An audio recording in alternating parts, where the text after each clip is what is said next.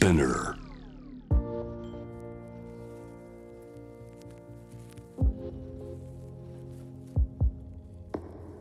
藤原信也新東京漂流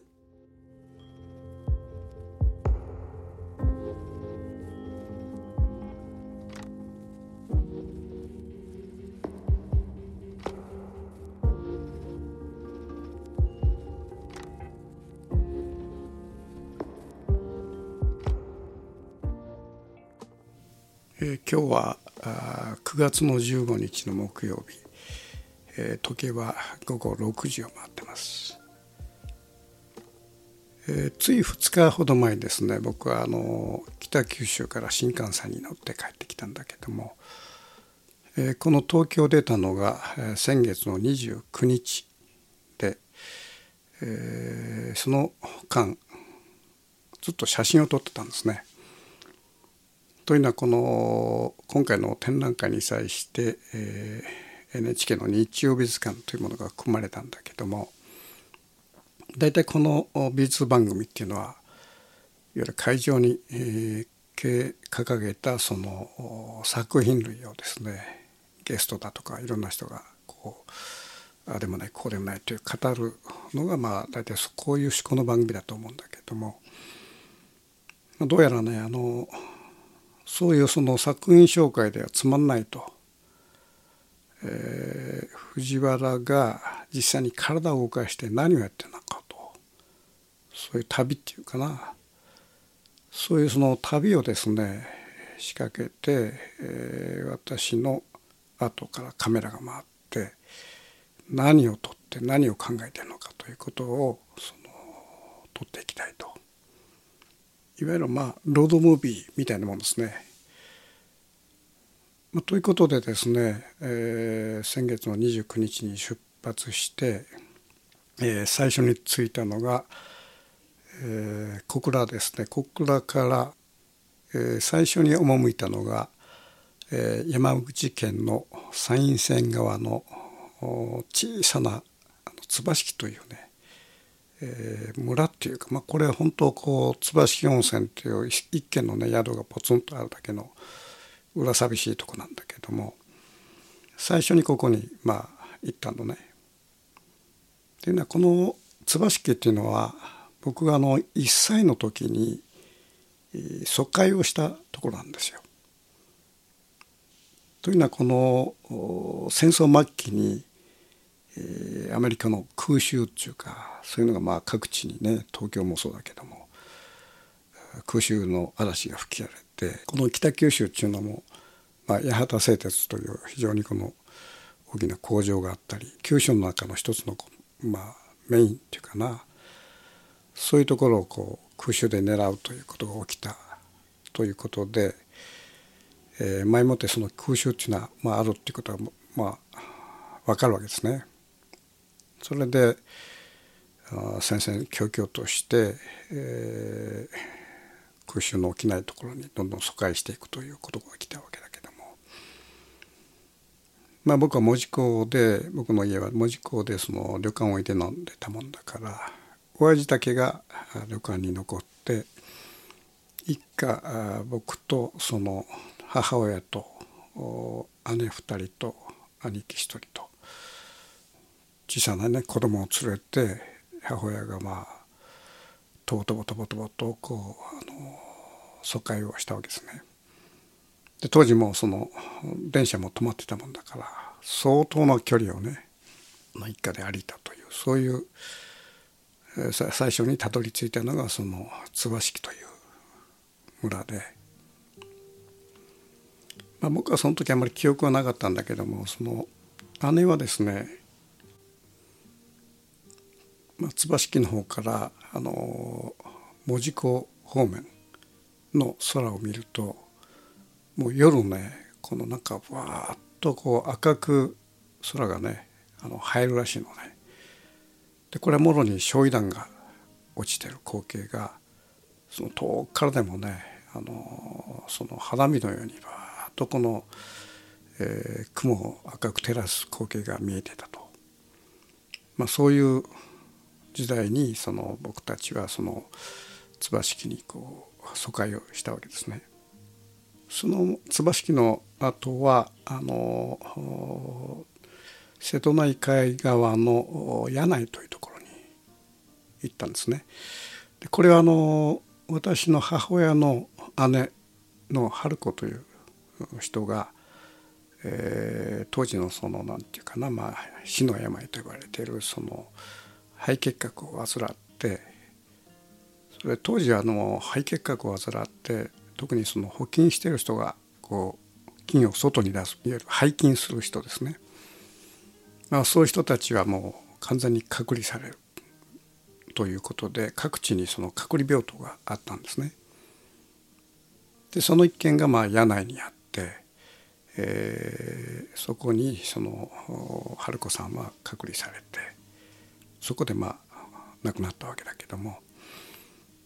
まあ、その春子さんを訪ねて僕たちが夏休み小学生のね夏休みに、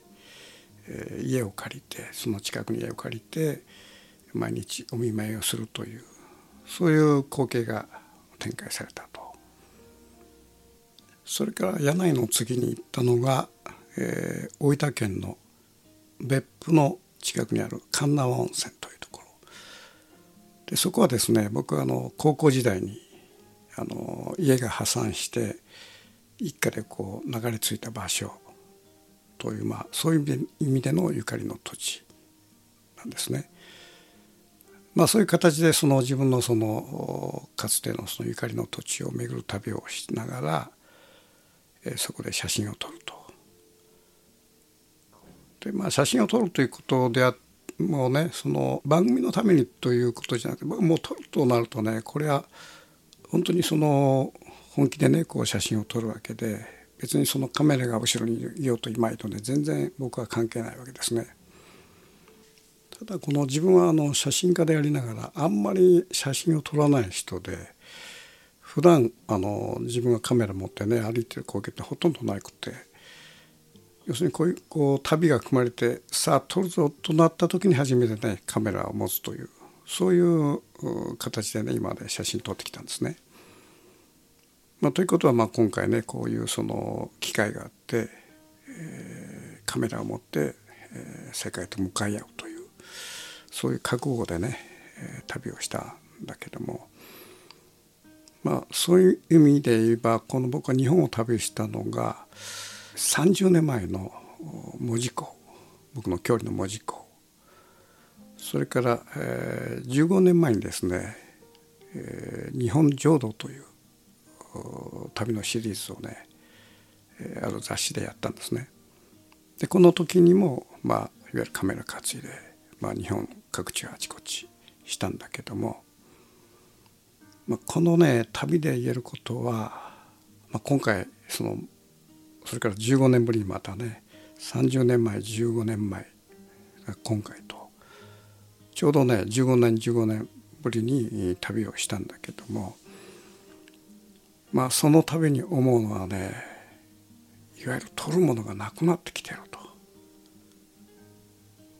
そういうね光景がねひしひしとね伝わってくるんだよね。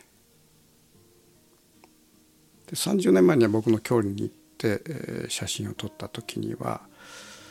まだかろうじてその僕の郷里の門司港のねかつてのこの名残っていうかそういうものがすごく残ってて、まあ、写真撮るには事欠かなかったんだけども、まあ、今回ね30年ぶりに帰ってみるとね、まあ、もう何にもなくなってるっていうかね全てがこの、まあ、街の息吹とか、えー、人の息吹っていうものがねと消えてんだよね。から日本浄土においては、まあ、15年前のね日本浄土においてはまあいろんなとこまあ巡ったんだけどやっぱその時もね、えー、感じたのは写真撮るものがないなっていうシャッと押さない押せないなっていうそれがねずっとつきまとっててあの本当こう、えー、砂漠にねこう針を拾うような形でこう写真を撮っていたということがあったんだけども、まあ、それからまた15年でしょうそうするとねこのいわゆる写真で絵になるということをよく言うんだけども絵になる光景がねほんと痩せ細ってないんだよね。でこの絵になる光景っていうのはまあ一言で言うんだけどこれ何かというと、まあ、命なんだよな。この命がこうずっと湧き立つような、まあ、それがまあ美しさになるわけで、まあ、極めて単純に言えば絵になるということは生命力というかなあちこちに生命力の発露がパッパッパッとこう見えるというそれに向けてこう写真をシャッターを押すという、まあ、単純に言えばそういうことなのね。まあ、ということはその絵になる光景がないということはいわゆる世の中から生命力がこうずっとこう、えー、減退していってるということに他ならないわけでおそらくこのコロナのねこの3年間それがさらにねこの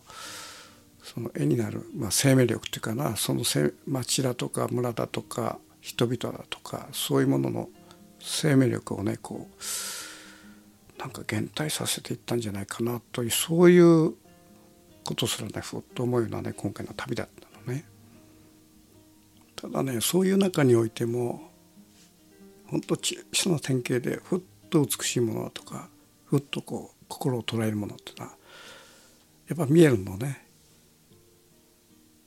で特に今回その最初に椿木に行った時にその最初のねあの僕のまあ1歳の頃の風景というか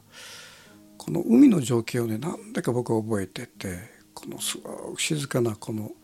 海の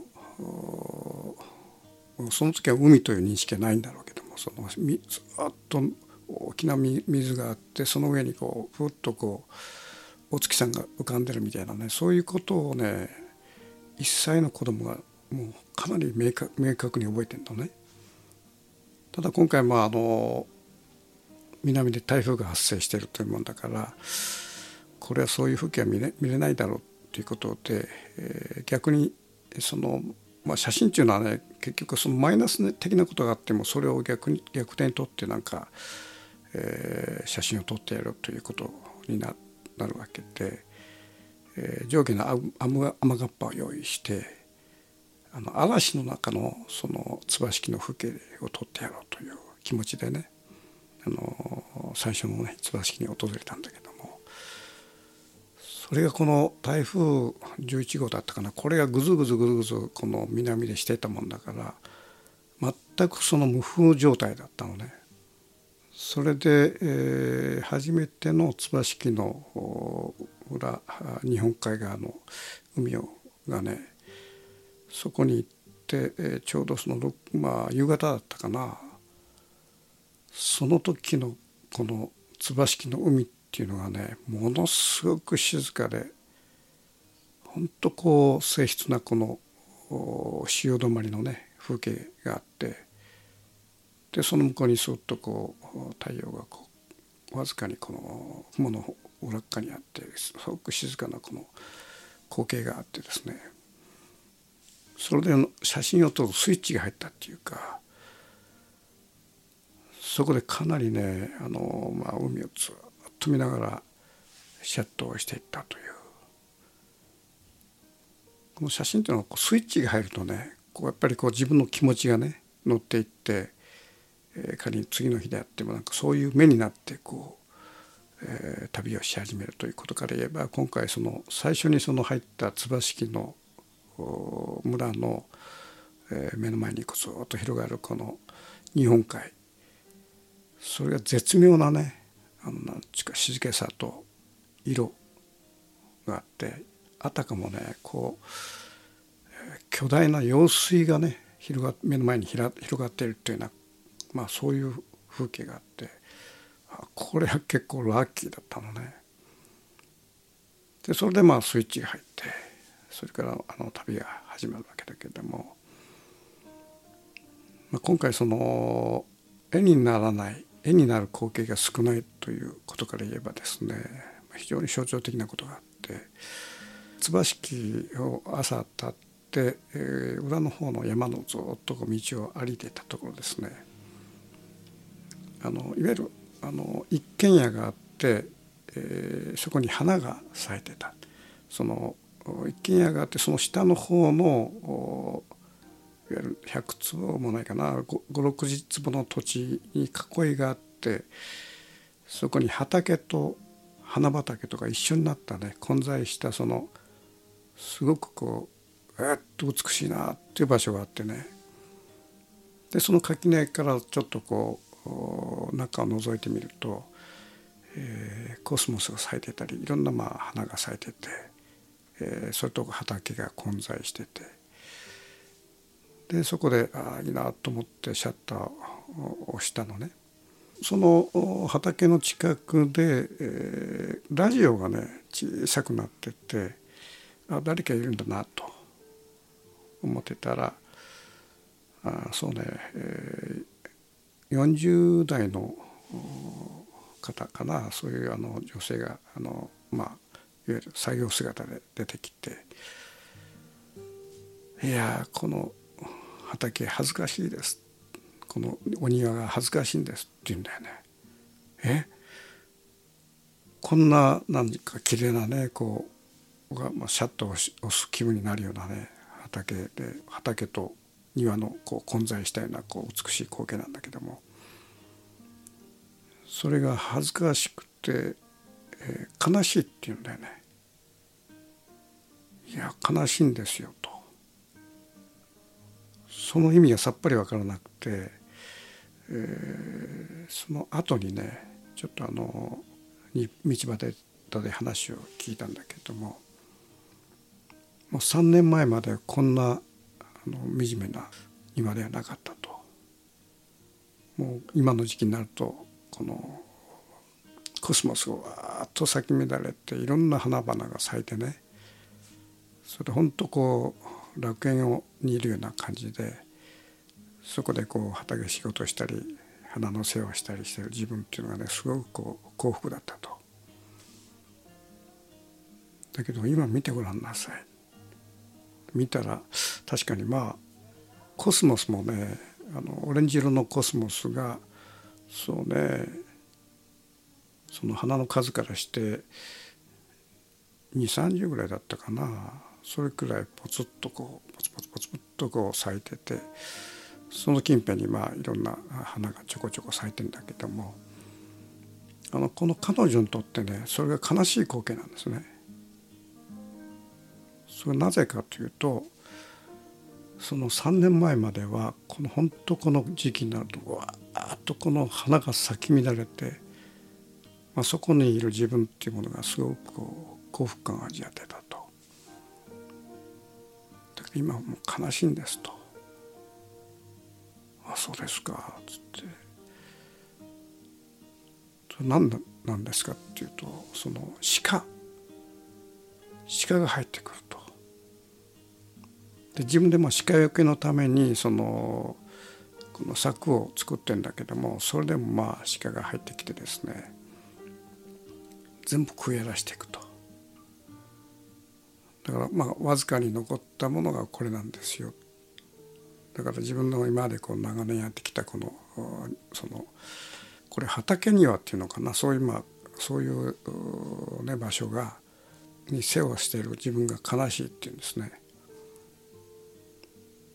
でこれ何かというとですねこれもうその一瞬で僕は非常に分かったんだけどもおそらくそのカメラマンだとかディレクターの方はその言葉がピンときたかどうか僕は分かんないんだけど僕はピンときたのね。っていうのはねこの僕はもう房総にね家を持ってんだけどもこのそうね10年間のスパンでいうとまず最初にまあ塩害というのはねこう猿の害これはまあ昔からもう2 3 0年前から言われてて徐々に徐々に日本全国に拡大してちょっとした作物そのなんかも全部取られてしまうというようなことが起きたんだけどもここ10年かなまあ67年前かな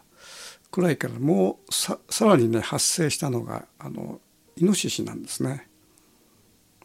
いわゆるこう純粋なイノシシじゃなくてまあイノブタですね。イノブタがまあ日本各地に発生してこれがもう親子で徒党を組んでねあちこちするようになったと。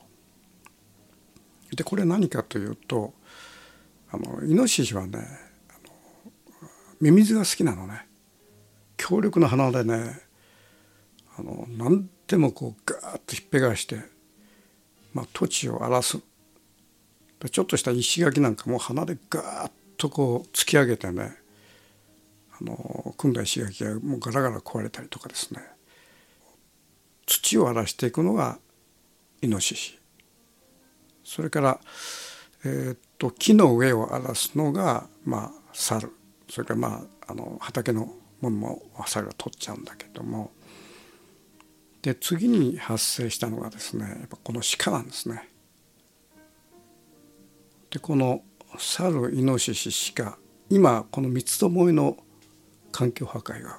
全国で起きつつあると。でこの鹿は何をするかというと新芽を全部食ってしまう。例えばあの房総なんかは割とその、えー、水仙畑っていうかな房総の水仙って有名なんだけどもこの水仙はねどっまあ、アルカロイド系だったかなこの毒があるんだけどそれも全部食っちゃうんだよね。それとあの、えー、秋になるといわゆるあの彼岸花真っ赤な彼岸花がもうあちこちバーッと燃えるがごとくねあの広がるんだけどもそれがその光景がね昨今なくなってきてる。でこれも全部鹿なのね。鹿が全部彼岸花食っちゃう。でこの彼岸彼岸花もこれはあのかつてはそのいわゆる田んぼだとかそういうところのネズミよけとして植えられたのが最初で、まあ、これもアルカロイド系のその毒があるからねその動物は近寄らないということなんだけどもこの鹿がねそれ食っちゃうんだね。一見この非常にこの可愛い顔してんだけどもこのたくましさたりはすごいもんで、えー、さらにこの鹿の中のキョンというやつがいてキョンっていうのはねこう、えー、そうね犬ぐらいの背丈でまあ鹿そっくりのあの姿してんだけどこのキョンがねさらにまあたくましい。まあ、キョンはねまだ本州の方あのその九州の方には行ってないらしいんだけども房総にはもう完全にキョンがねもうあちこちでも飛び回っててでこのキョンは本当に小さい鹿なんだけどもこれほどね、まあ、たくましいもんなくて、えー、もうとにかくもう何でも手当たり次第食ってしまう。それでねこの年にね2回子供産むんだねこれ。まあそういう意味でねこの僕のとこの、まあ、房総の方のあの家の方にもそのかつてその裏山には夏になるとね山よりわーっと真っ白い群生があったんだけど今はもうそういう光景はないんです。でそれも猿が全部その目の内にザーッと食ってしまう。まあ仮にそのみかんがあればみかんも全部食ってしまう。まあそういう光景がまあずっと続いててまあ、それ以降イノシシが発生してその土をガンガンほじほじくり返すから道の脇なんかも本当瓦礫のようにこう荒れてしまう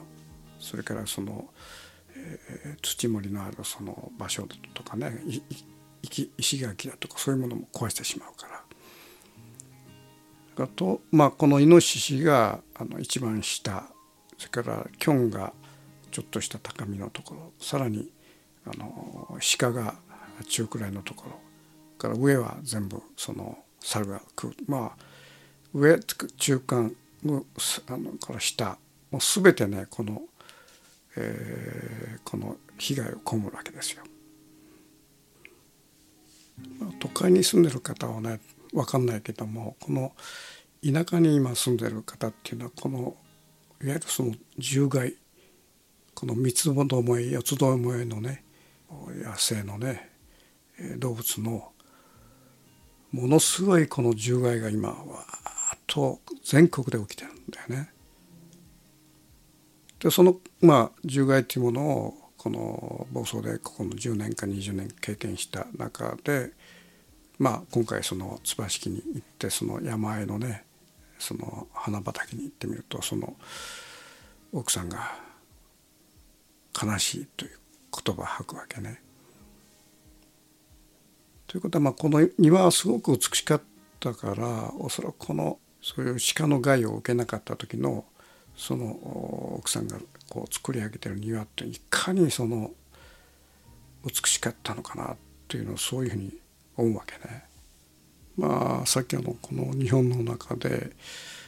ゆる絵になる光景がどんどんどんどんなくなってってシャッターが押せなくなってるということは奥さんの作ってるこの花畑ですよねそれが極めて象徴してんじゃないかと。まあ、この姿っていうのはね、まあ、あのピンポイントでそういう光景があのあちこち日本各地で、えー、展開されてるんだけども巨大なねあのオーストラリアの森林火災だとかからその大洪水だとかね台風の巨大化だとかやっぱりこの地球の変化なんだよね。このそういうものが一つの庭の中に展開されてるというまあ、ことには他ならないわけで、まあ、そういう意味でピンポイントでそういうそのところを見てそれでまあ地球が分かるっていうかな。その奥さんのねこう悲しみっていうもののいわゆる大元っていうのはやっぱりそこのそういう環境破壊っていうものがまあある意味で人間のね手によって行われた結果によってそういう小さなところまでこう及んでいるという、まあ、そういう姿をね見ながら、まあ、それでもなかなおかつ美しさっていうものがそこにあってねそれを写真に収めると。だから結果的にその写真を見てやっぱ美しいんですよ。ということはそのまだ美は残ってる。本当こう目を皿のごとくしてねあの旅をするとポツポツッとそういうものは残っててねで最終的にまあ今回10日近い旅の中で、えー、おそらくそうねこういいなというシャットをしたくなる光景っていうのが後からこうざっと洗ってみると結構ね数百カットあったのね。そうね10日間の旅の中で、えー、数百カットのシャシャッターを押すまだそういうね世界がまだ残ってんだと。そういう前向きなねこのそういう意識で写真のセレクトを今してるという状態ですね。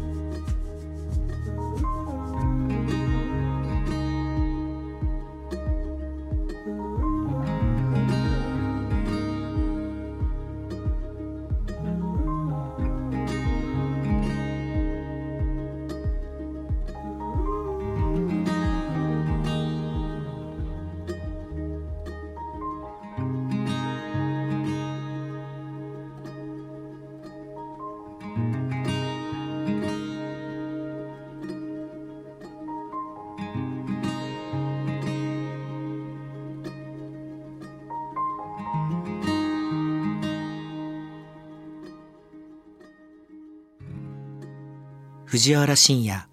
新東京漂流。